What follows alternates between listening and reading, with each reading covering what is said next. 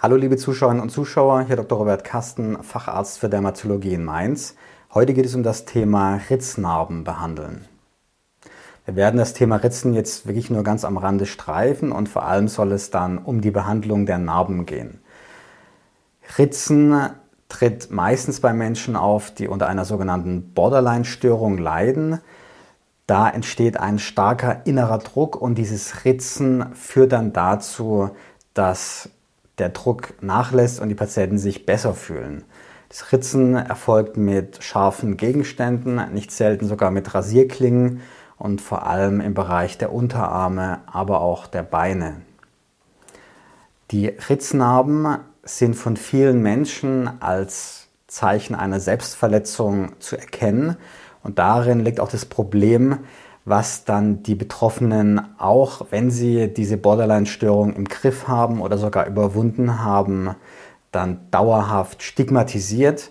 Und es kann auch sein, dass die Patienten, wenn sie die Narben anschauen, immer ein Schamgefühl haben, sodass sie eben dann auch nicht ihre Unterarme oder auch die Beine dann zeigen.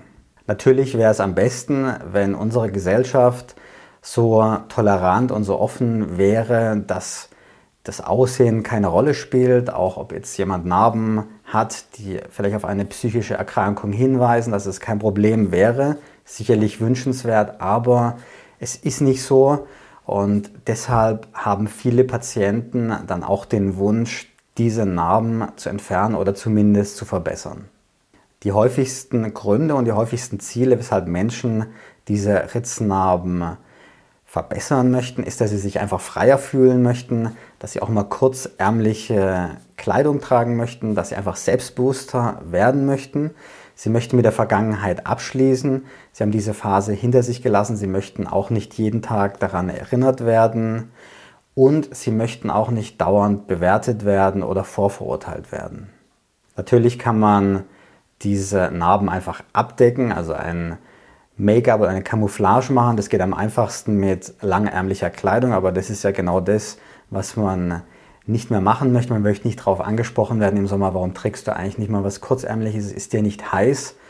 Man kann ein sogenanntes Körper-Make-up auflegen.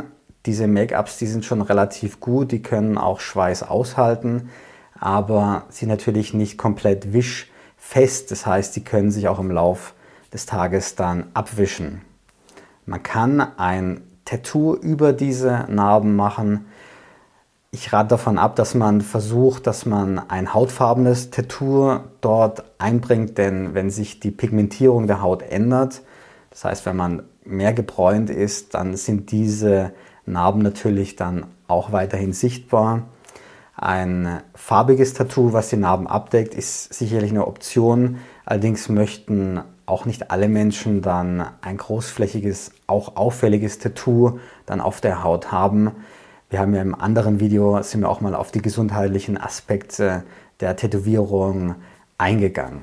Vielleicht ist es auch nochmal interessant, sowas anzuschauen, wenn man sich mit einer Camouflage durch Tattoo äh, auseinandersetzt. Wenn man Ritznarben untersucht, dann findet man erhabene Narben, die manchmal weißlich sein können oder rötliche Narben, die auch erhaben sein können. Das sind meistens eher frische Narben. Man findet aber auch sehr häufig diese ganz flachen, weißlichen Narben, die eigentlich nur noch dadurch auffallen, dass sie sich nicht mehr pigmentieren im Sommer, sondern dass sie heller sind als die umgebende Haut und dadurch aber auch sehr gut sichtbar sind. Erhabene Narben kann man behandeln, indem man sie abträgt. Man kann Triamcinolon, Acetonid indizieren. Das ist ein Kristallkortison, was die Narben abflacht. Und man kann auch rötliche Narben schneller reifen lassen, wenn man sie mit einem Laser behandelt, der jetzt nicht die Haut abträgt, sondern einfach nur die Gefäße, die sich in den Narben befinden, behandelt, sodass sie dann auch schneller in einen Reifezustand übergehen. Wann sollte man überhaupt Ritznarben behandeln?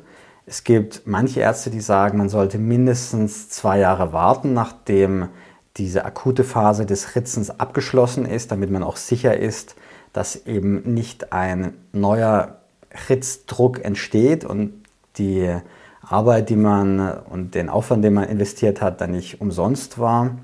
Aus meiner Sicht ist es sicherlich so, dass man nicht in akuten Ritzphasen behandeln soll, aber ich finde, diese zwei Jahre sind schon relativ lange, denn in diesen zwei Jahren hat man auch deutlich weniger Lebensqualität und darum geht es ja auch.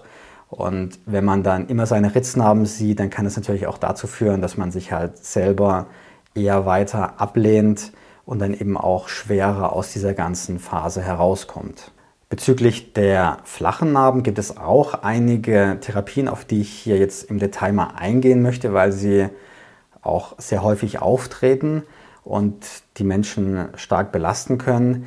Natürlich kann man Narben einfach rausschneiden und dann die Wunde verschließen. Oft ist es so, dass man dann im Anschluss auch wieder eine Narbe hat, die allerdings dann nicht mehr als Ritznarben zu erkennen ist, sondern zum Beispiel dann auch uminterpretiert werden kann als eine Narbe nach einem Autounfall oder nach einer Operation, beispielsweise wenn ein Knochenbruch stattgefunden hat, wenn die Arme, Unterarme gebrochen waren und man hat diese, ähm, diese, diesen OP-Zugriff, Zugang einfach so wählen müssen, dass dann eben diese Narbe zurückbleibt. Da hat man sicherlich bei der Exzision relativ hohes Risiko, dass wieder eine Narbe zurückbleibt, die man aber dann nicht mehr so als Ritznarbe erkennt. Es gibt auch Techniken, wo man Haut verpflanzt. Man kann auch die Haut, die man ähm, am Unterarm abträgt als Spalthaut, kann man von den Narben befreien. Das heißt, man schneidet diese Narben dann heraus und man dreht dann diese Haut um 90 Grad und setzt es dann wieder auf die ähm, auf die Wunde auf, die man dort dann geschaffen hat durch diese Abtragung der Haut, diese flächige Abtragung. Diese Ergebnisse sind meistens nicht sehr gut, weil natürlich auch viel gesunde Haut entfernt wird und an den Rändern, an denen das Transplantat angenäht wurde, ist es auch wieder deutlich sichtbar.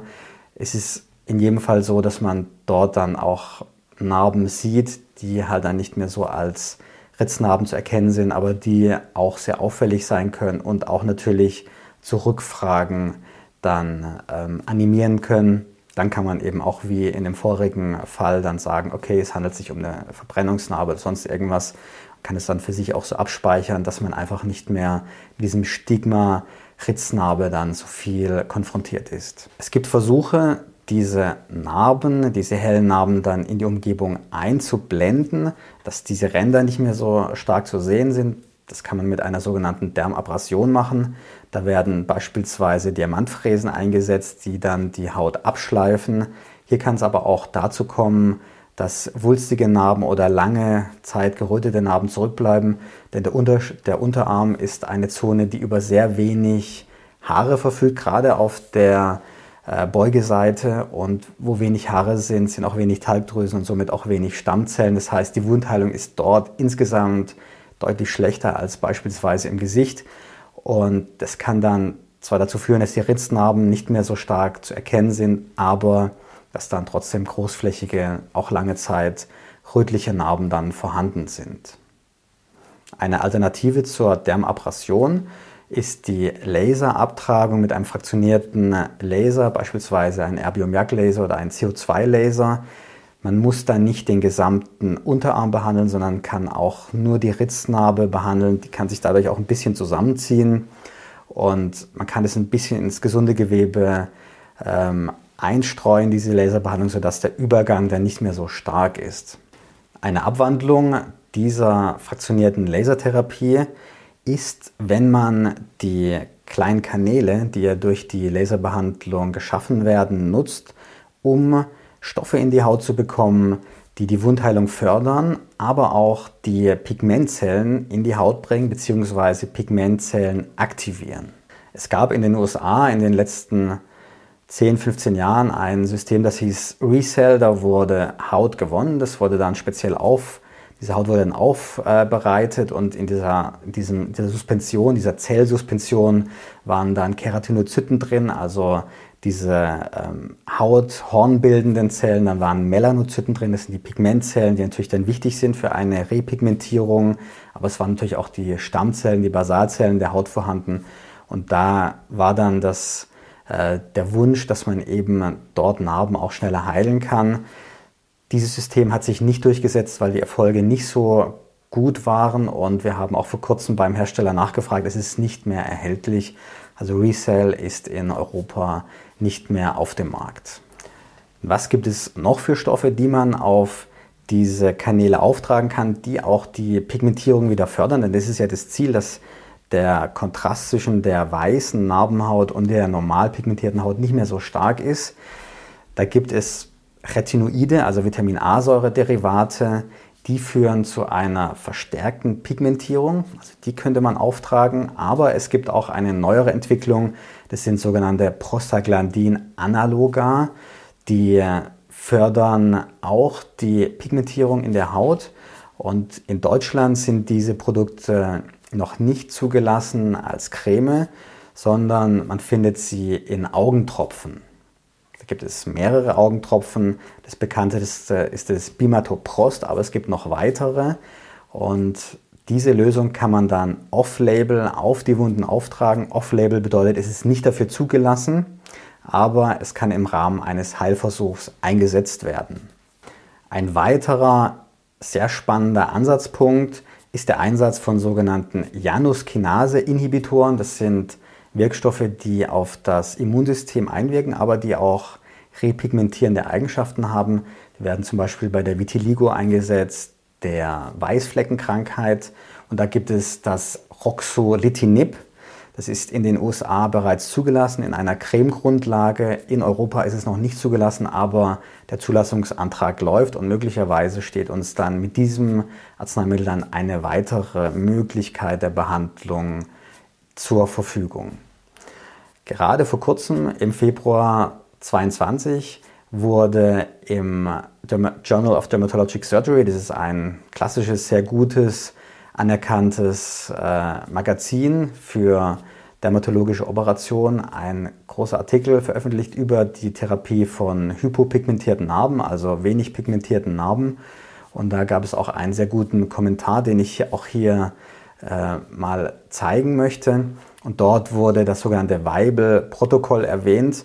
Dieses Weibel-Protokoll ähm, geht so, dass man die Narben mit diesem fraktionierten CO2-Laser oder mit einem Erbium-Jagd-Laser fraktioniert behandelt, dann das Bimatoprost aufträgt, am Abend diese Auftragung wiederholt und dann für die folgenden sieben Tage zweimal täglich diese Augentropfen, jetzt in unserem Fall hier in Europa, dann auf die Stelle aufträgt. Man wiederholt diese ganze Behandlung einmal im Monat und macht es etwa zwei bis drei Mal. Und dort haben die Autoren dann eine ganz gute Repigmentierung auch dieser schwächer pigmentierten Narben gesehen. Welche Risiken haben diese Behandlungen?